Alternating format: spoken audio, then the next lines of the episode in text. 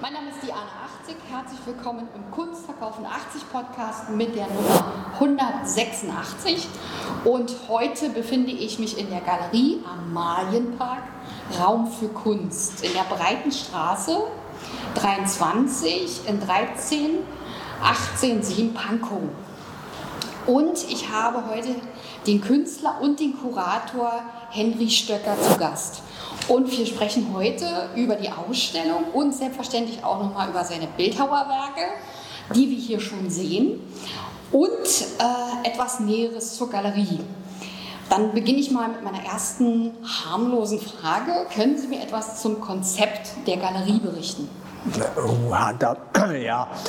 Äh, da wäre natürlich Annette Gundermann, die äh, im Vorstand arbeitet, die bessere Partnerin. Aber äh, das Konzept, also das geht ja auf eine alte Gründung von schon etlichen Jahren zurück, als noch die Familie Wolf ähm, Mitbegründer waren dieser Galerie. Ja.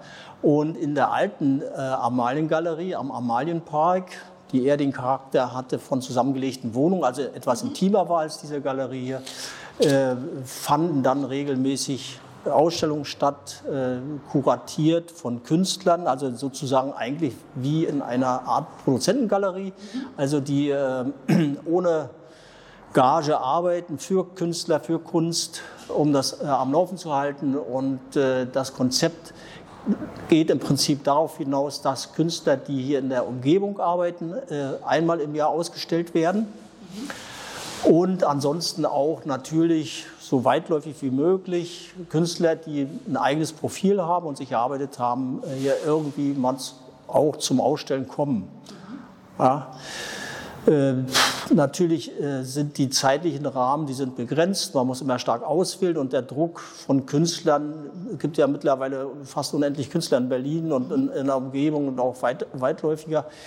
Äh, sodass das schwer ist mit den Bewerbungen. Äh, äh, wir nehmen kaum in der Weise Materialien an, um das zu sichten und dann als Jury zu, zu wirken, sondern wir besprechen es in der Arbeitsgruppe, wenn jemand konkrete Vorstellungen macht.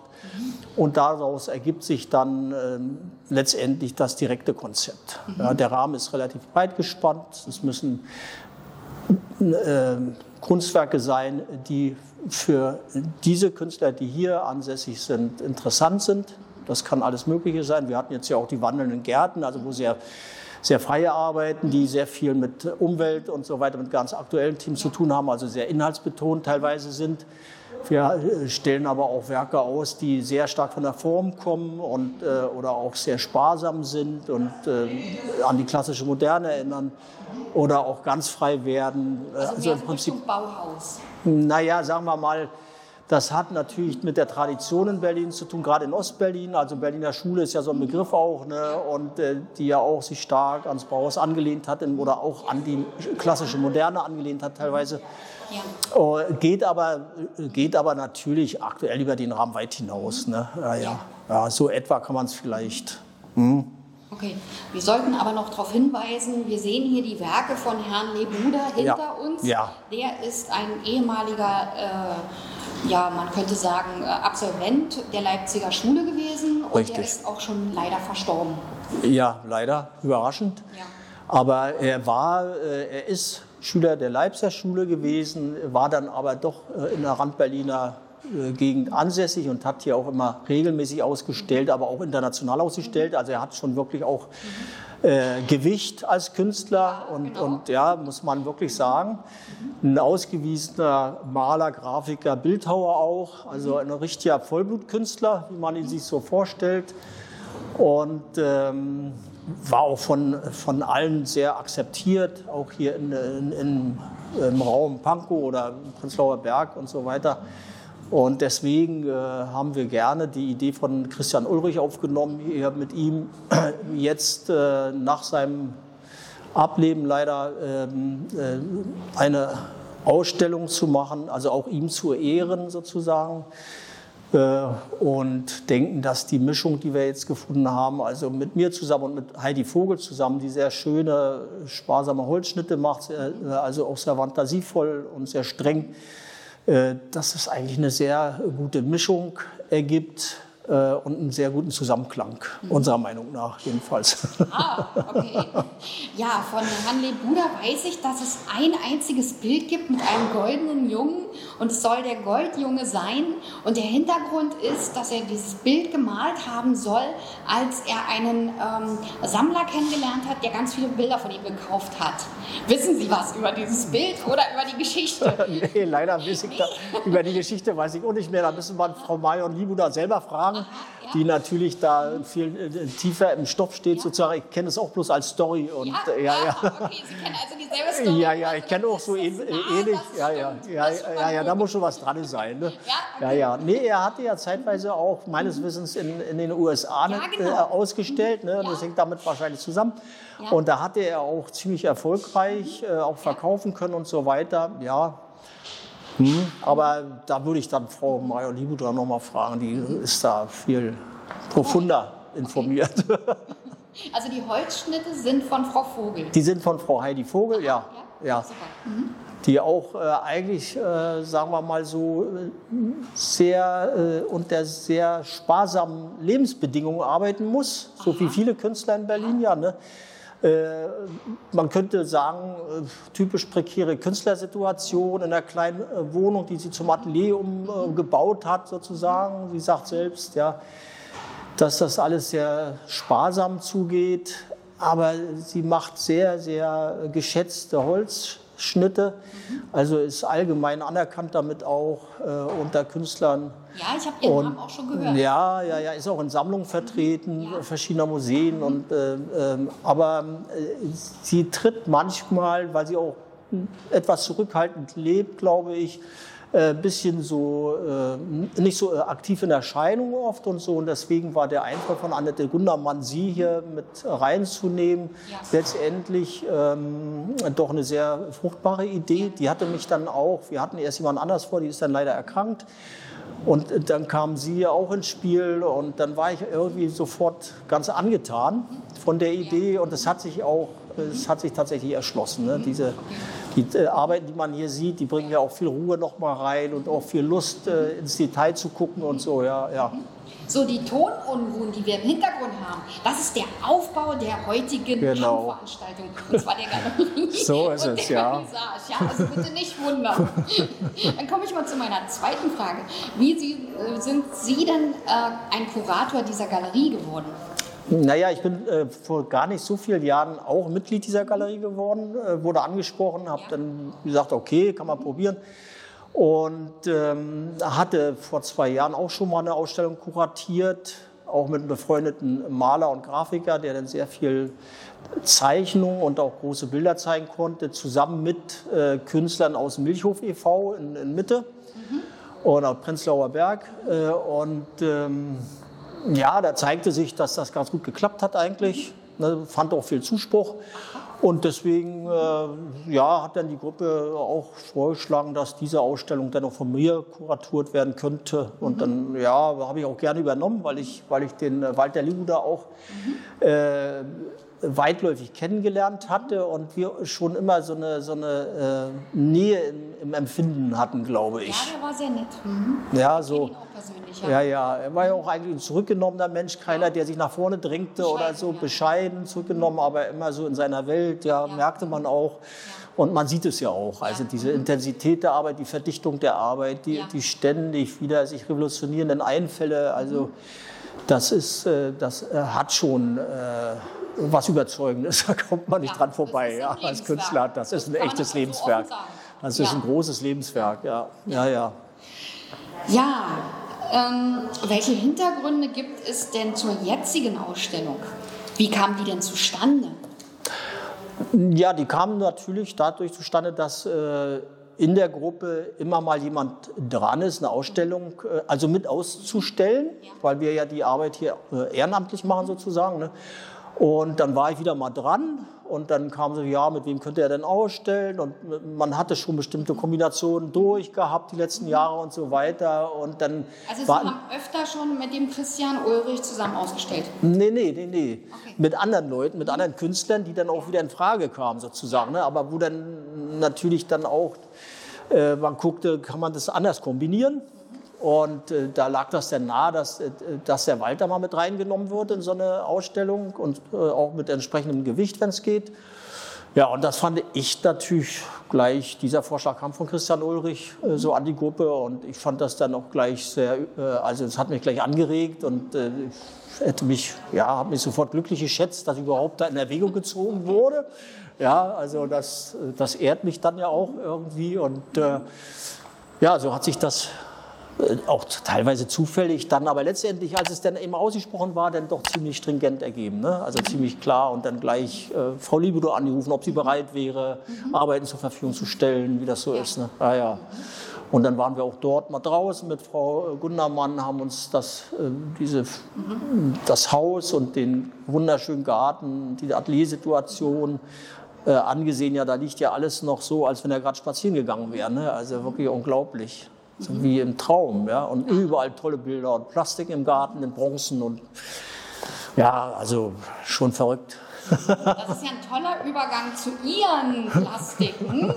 Wir haben ja einmal äh, sehr helle, freundliche Plastiken, mhm. die auch raumgreifend sind, die extra auf Sockeln stehen. Und dann haben wir hinten noch eine farbige aus Metall ja. und Metallskulpturen. Ja, ja. Vielleicht können Sie mal was dazu sagen. Was ist so Ihr Anregungspunkt? Was ist Ihre Quelle? Woher schöpfen Sie so Ihre Ideen? Woher kommen die? Ist das sozusagen stilisiert von Blumen, stilisiert von Architektur oder ist es was ganz anderes? Naja, ja, Sie kommen da schon irgendwo in die Nähe. Aha. Also nein, ich bin auch studierter Biologe und, mhm. und äh, ich habe ja sehr lange, jahrelang durchs Binokular und durchs Mikroskop geguckt und so weiter. Ich habe also einen Formreichtum im Kopf, ja. den man normalerweise so nicht mit sich rumträgt. Mhm. Das ergibt sich dann einfach durch die ja. praktische Arbeit. Ja. Und ähm, äh, vieles in meinen Formen, egal welche Größe und in welchem Material, mischt sich dann im Kopf zu Bildvisionen, für die ich dann, also was ja viel im Unterbewussten passiert, ne,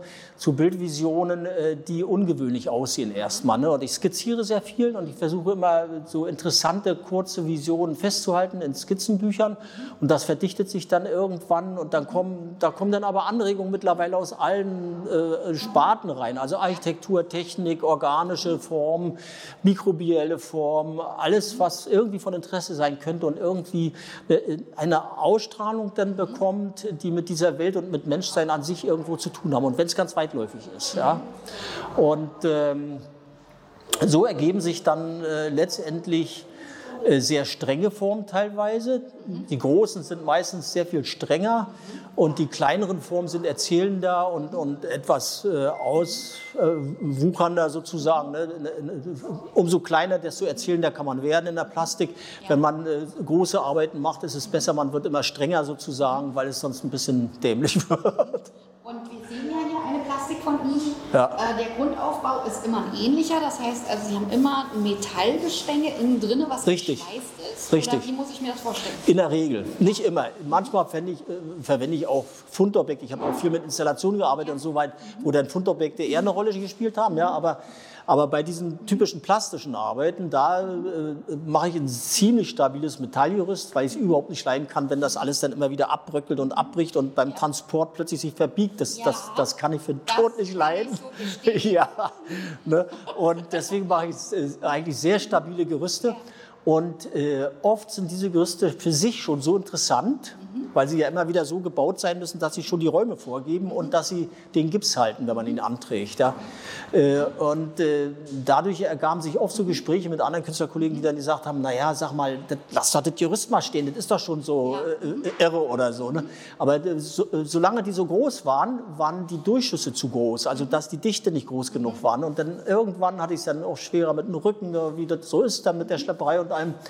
Und auch mein Arbeitsraum in Berlin wurde kleiner wegen Bezahlbarkeit und so. Und dann musste ich kleiner arbeiten. Und als ich kleinere Gerüste machte, da wurden die, Dichte, äh, wurden die Dinge plötzlich dichter. Ja? Diese Arbeiten, die man geschweißt hat, kriegten plötzlich die Dichte, dass man nicht sagt, ist ja aber schade, jetzt dann noch Gips rumzuknallen. Ne? so. Und dann ist immer dieser schwierige Punkt. Entscheidet man sich mehr, das in Metall weiterzutreiben? Oder aber mache ich doch Gips rum oder so. Ne? Und das hängt manchmal bloß davon ab, dass ich gerade einen Gips gemacht habe und mir ist dann interessanter, als jetzt in Metall zu arbeiten. Oder ich habe gerade ja, hab grad so eine Laune oder sowas. Oder der, der, Ansatz im Metall, weil er dann ja viel sensibler ist, als, die Gips, als man modellieren könnte oder so. Ne? Äh, plötzlich wirft sich ein Draht zufällig durchs Arbeiten auf eine bestimmte Weise, dass es eine Anregung äh, bringt und eine Ausstrahlung kriegt, die ich so gar nicht beabsichtigt hatte. Ich kriege eine Überraschung für mich selbst beim Arbeiten. Ne? Das ist sowieso immer so, dass die immer anders werden als die Skizzen waren. Und ähm, dadurch bleibt der Vorgang immer spannend. Und ja, so entscheidet sich dann, ob Metall, ob ähm, Gips. Und bei Metall dann eben noch, ob es farbig oder manchmal mache ich sie ganz weiß, manchmal mache ich sie ganz schwarz, manchmal bleiben sie in, in Metall gerostet, dann gebürstet oder so, damit sie eine gewisse Dichte kriegen im Rost in der Patina oder eben dann nochmal mit ein bisschen Rostschutzfarbe drüber, je nachdem, aber immer ein bisschen so mit einer gewissen Nonchalance, also nicht zu berechnend. Äh, das ist immer so eine Gefahr, dass man ein bisschen zu dicht ans Kunsthandwerkliche gerät. Da muss man aufpassen. Eine raue Oberfläche. Machen Sie ja. das mit einem Spachtel oder mit welchen Materialien? Na, alles, was mir in die Hand kommt. Ne? Also es gibt ja auch diese kleinen Fleischerbeilchen, so, ne? Ja. diese Hackebeilchen. Mhm. Und äh, das ist ein ganz gutes Arbeiten, weil es eigentlich dazu verführt, zu fein zu werden. Also wenn man fein werden will, kann man ja feines Werkzeug nehmen. Aber dass man nicht von vornherein zu fein wird, äh, und diese Hackspuren und dieses Lebendige, dieses Gelebte der Oberfläche sozusagen, was ich auch liebe, so, ne, dass es nicht tot wird. Ja, Gips wird auch schnell tot. Und gerade im Kunsthandwerk wird Gips schnell schnell tot verarbeitet sozusagen, wird zu glatt, äh, äh, lebt nicht mehr. Ne? Und, aber Gips gibt es her, dass man sehr lebendig damit umgeht. Und äh, das suche ich dann auch. Ne? Die Oberfläche ist äh, tatsächlich mit der Form zusammen ganz wichtig bei meinen Arbeiten. Mhm. Ne? Die sind manchmal schrundig oder wie eine alte Elefantenhaut oder irgend sowas. Ja. Also das Poröse, das, das Poröse so ein bisschen an, an ähm ja, an so eine Wüstenlandschaft oder Steinart auch, soll so sein. Auch oder an ganz alte, ja. dicke Haut oder sowas, ja, dass sowas, wo sie sowas Gelebtes da ist. Mhm. Und dass es manchmal auch trotz, trotz aller Abstraktion und aller Nähe zur Architektur trotzdem was Wesenhaftes kriegt. Also manchmal kriegen diese Dinge trotzdem eine Ausstrahlung wie ein Wesen, was sich ja. bewegen, theoretisch bewegen könnte. Ja, natürlich eigentlich nicht wirklich kann, weil es oft gestellt ist oder auch gestützt ist oder ich irgendwie. Sehe ganz viele Arme, Beine, Köpfe. Ja, ja. Und wir haben ja auch Köpfe am Fuß. Also ja, ja, hier von daher sehr praktisch. Ja, ich spiele da sehr frei mit rum. Ne? Ja, ja, ja, ja, ja, ja. Ja, ja. Ich spiele da ganz frei. Ganz frei, je nachdem, wie der Raum das braucht oder wie die plastischen Werte, groß, klein, äh, die, die, ja, äh, oder die Ausstrahlung an sich, was an Geheimnis reinkommt oder sowas. Ne? Da muss ich selber ständig beobachten, was passiert bei der Arbeit. Ne? Also ich bin da selber immer wieder auf Entdeckungsreise.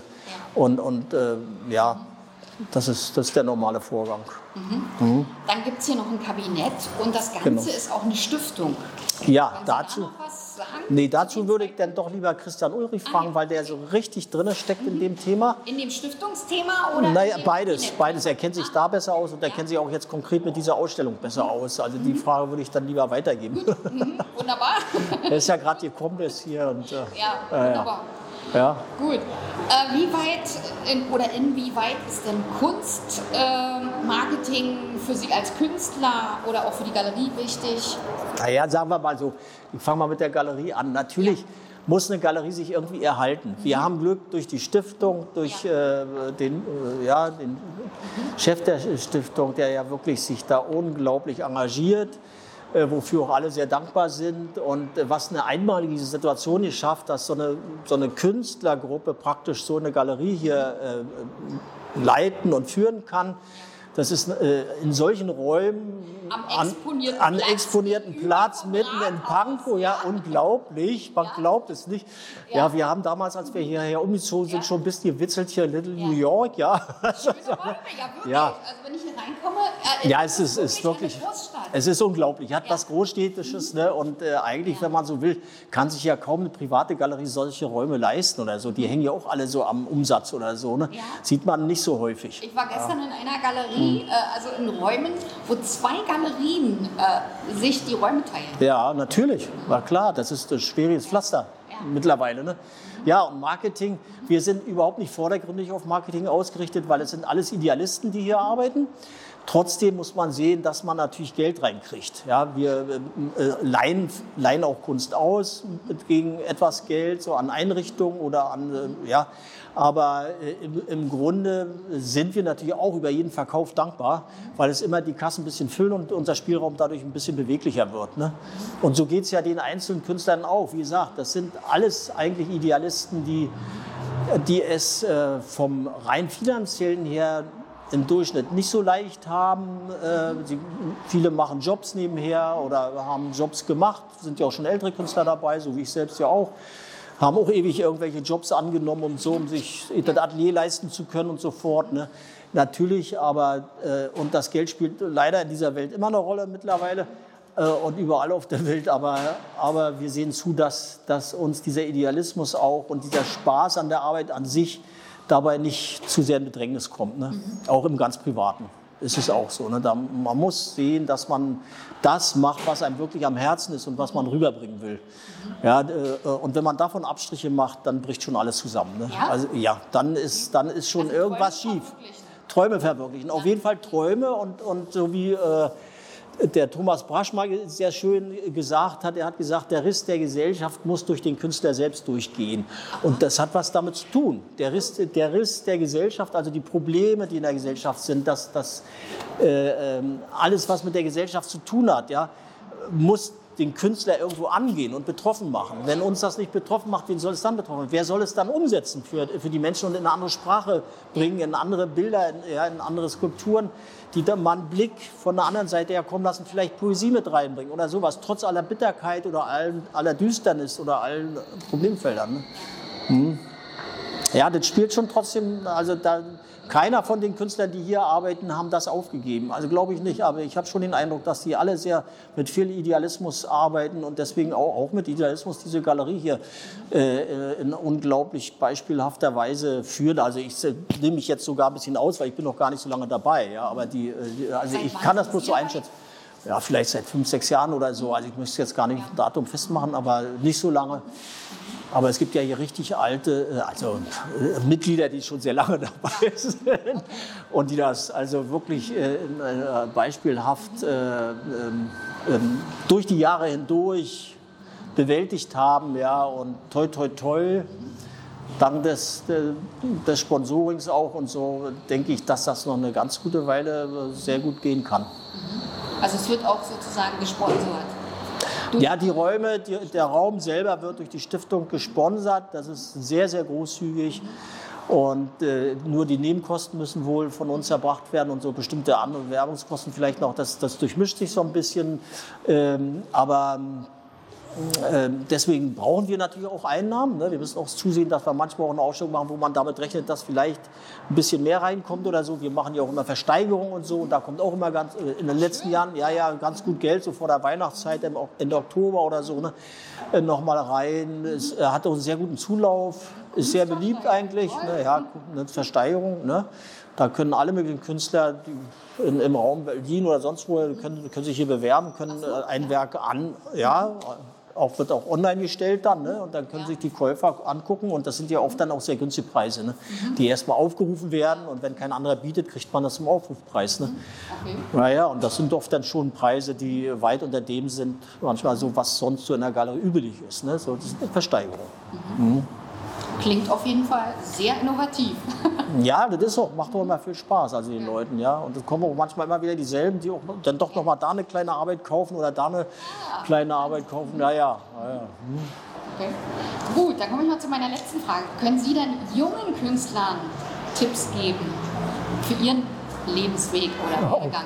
Ja, das ist so einfach nicht, weil äh, ich weiß, dass junge Künstler, also meiner Meinung nach, ja. junge Künstler heute das noch schwerer haben, als wir es hatten. Wir ich hatten bin ja der Meinung, es ist leichter, weil sie haben alles. Sie haben TikTok, sie haben Instagram, sie ja, ja. können überall rein. Ja, das ist richtig. Umsonst. Ja, ja, ja. ja, das stimmt. Äh, von der Seite her gesehen, ja. ja. Aus der Ecke ist das so. Aus, aus der Ecke, ja. Man kann auch mit viel Glück, kann man, das konnte man schon immer total durchstarten und überall drin sein oder so. Ne? Aber im Durchschnitt gesehen, ich arbeite ja auch im Milchhof e.V., wo sehr viele Künstler sind und so, und die allermeisten von diesen Künstlern, die rennen rum, um sich Geld irgendwo durch Nebenjobs. Viele machen Quereinsteiger als Lehrer oder sowas, was ja auch viel Zeit und Nerven kostet. Das und, kann ich bestätigen, ja. ja, ne, nicht so, ja, und, und äh, viel von der Genau, Kraft. Genau, ne, ja, ja, ja, ja, ja, ne, dann, dann wissen Sie ja Bescheid. Ja, Und, irgendwie und Kunstgeschichte rauf und runter und Genau. Und Ja. Zeichnen und Malen und so ungefähr. Ja, ja, genau. ja, ne? Ja das, äh, Male sind ja ganz schön, aber wenn man das regelmäßig machen muss, um überhaupt sein Atelier zu bezahlen, dann kann es irgendwann auch quälend werden. Das ist ja auch von Situationen. Man Manche, muss es mögen. man muss es mögen und dann äh, kommt ja noch dazu, dass manche Frauen dann ein Kind haben und alleinerziehend sind Ja. und dann noch so einen Job und dann, und dann noch Kunst machen. Also das ist schon eine ganz schöne Belastung. Ja. Und dann sich den Idealismus hochhalten, der für die Kunst, für wirkliche Kunst wirklich notwendig ist. Ne? Äh, das ist, hallo, das ist schon äh, manchmal nicht so einfach. Aber empfehlen würde ich trotzdem allen, die es ernst meinen und aus, aus wirklicher Liebe zur Poesie, zur Kunst äh, und zur Auseinandersetzung, künstlerischen Auseinandersetzung mit dieser Welt äh, neigen, denen würde ich immer empfehlen, daran festzuhalten, solange es irgend geht. Sie geben sich auf, wenn sie, Ja. wenn sie daran rütteln. Sie geben Genau. sich selbst auf. Und das wäre traurig. Gut, tolles Schlusswort. Ich danke recht herzlich. Danke auch. Ja, an Henry Stöcker für dieses wunderbare Interview, auch über äh, die schönen Skulpturen. Wir sehen ja hier eine von Ihnen. Ja. Und ich werde noch ein paar Bilder zeigen von den Skulpturen. Ja. Prima. Dankeschön. Dank. Auch. Schönen Tag.